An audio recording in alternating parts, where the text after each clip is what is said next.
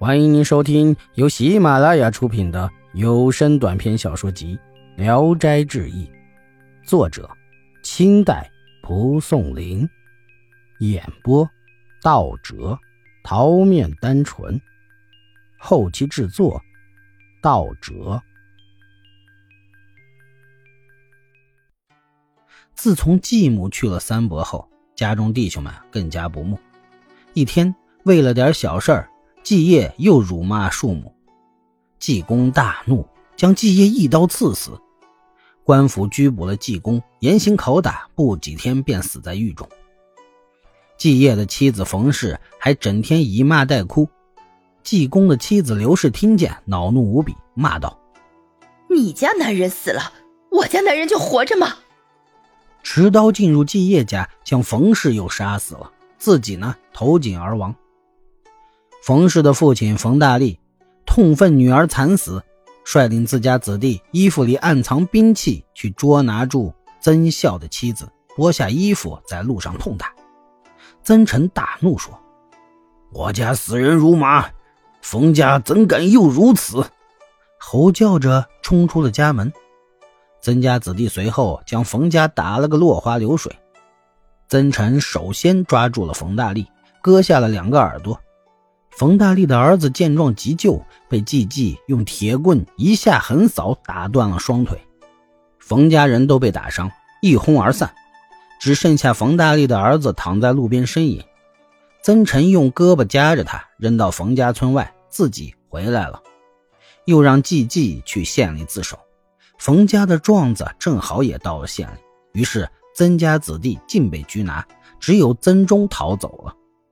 跑到三伯在有余家门外徘徊不敢进，正好有余领着儿子季善和侄子季祖科考回来，看见曾忠十分吃惊，问道：“弟弟怎么来了？”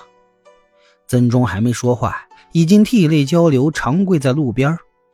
有余忙拉住手，把他拽进家内，询问后才得知家里发生了变故，大惊说：“哎呀，这可怎么办呢？”一家人都凶狠暴虐，我早预料到大祸不远了，否则我怎会躲到这里？但我离家已久，与县令久不通生气，现在就是一路跪着去哀求，也只会受辱罢了。只希望冯家父子重伤不死，我们爷三个侥幸有考中举人的，这场大祸倒还能消解。于是留住曾忠，白天一块吃，晚上一块睡。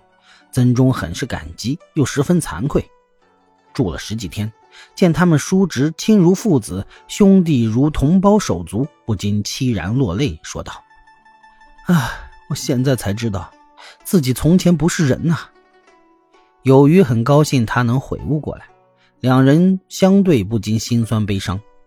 不长时间，人报有余父子同榜考中举人，祭祖也中了副榜，全家大喜。也不去赴鹿鸣宴，先赶回老家省视祖坟。明代末年，科甲最重，冯家听说有余高中，也自收敛了些。有余又托亲友送给冯家许多财物和粮食，让他们买药治伤，官司才算了结了。曾家全家人都哭泣着感激有余，恳求他搬回老家来。有余和弟兄们焚香立誓。以让他们都改过自新，然后将自己的家迁了回来。祭祖仍想跟着叔父，不愿意回自己家。曾孝对有余说：“我没有德行，不该有光宗耀祖的儿子。弟弟呢，又善于教诲，就让他做你的儿子吧。等他有了长进，再请赐还给我。”有余就答应。又过了三年。祭祖果然中了举人，有余便让他搬到父亲家住。夫妻二人痛哭着离去。不几天，祭祖有个儿子才三岁，又逃到有余家，藏在祭善屋里不肯回去。捉了回去就逃回来。曾孝只得叫祭祖分家另过，和有余做邻居。祭祖把自己家开了个门，通向叔父家，一早一晚跟往常一样问安。此时。曾晨已经老了，家里的事都由有余做主。从此后，全家和睦，兄弟友爱，孝敬父母，家风一天天的好起来了。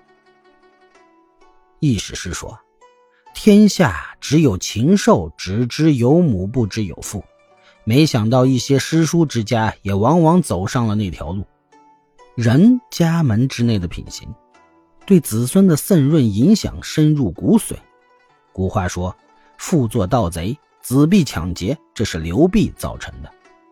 曾孝是不仁，可他的报应也够惨。他最终自知德行不成，把儿子托付给弟弟，那么他也应当有操心避祸的儿子。如若再硬说因果报应，就未免太迂了。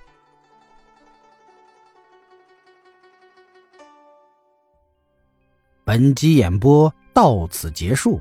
谢谢大家的收听，喜欢请点赞、评论、订阅一下。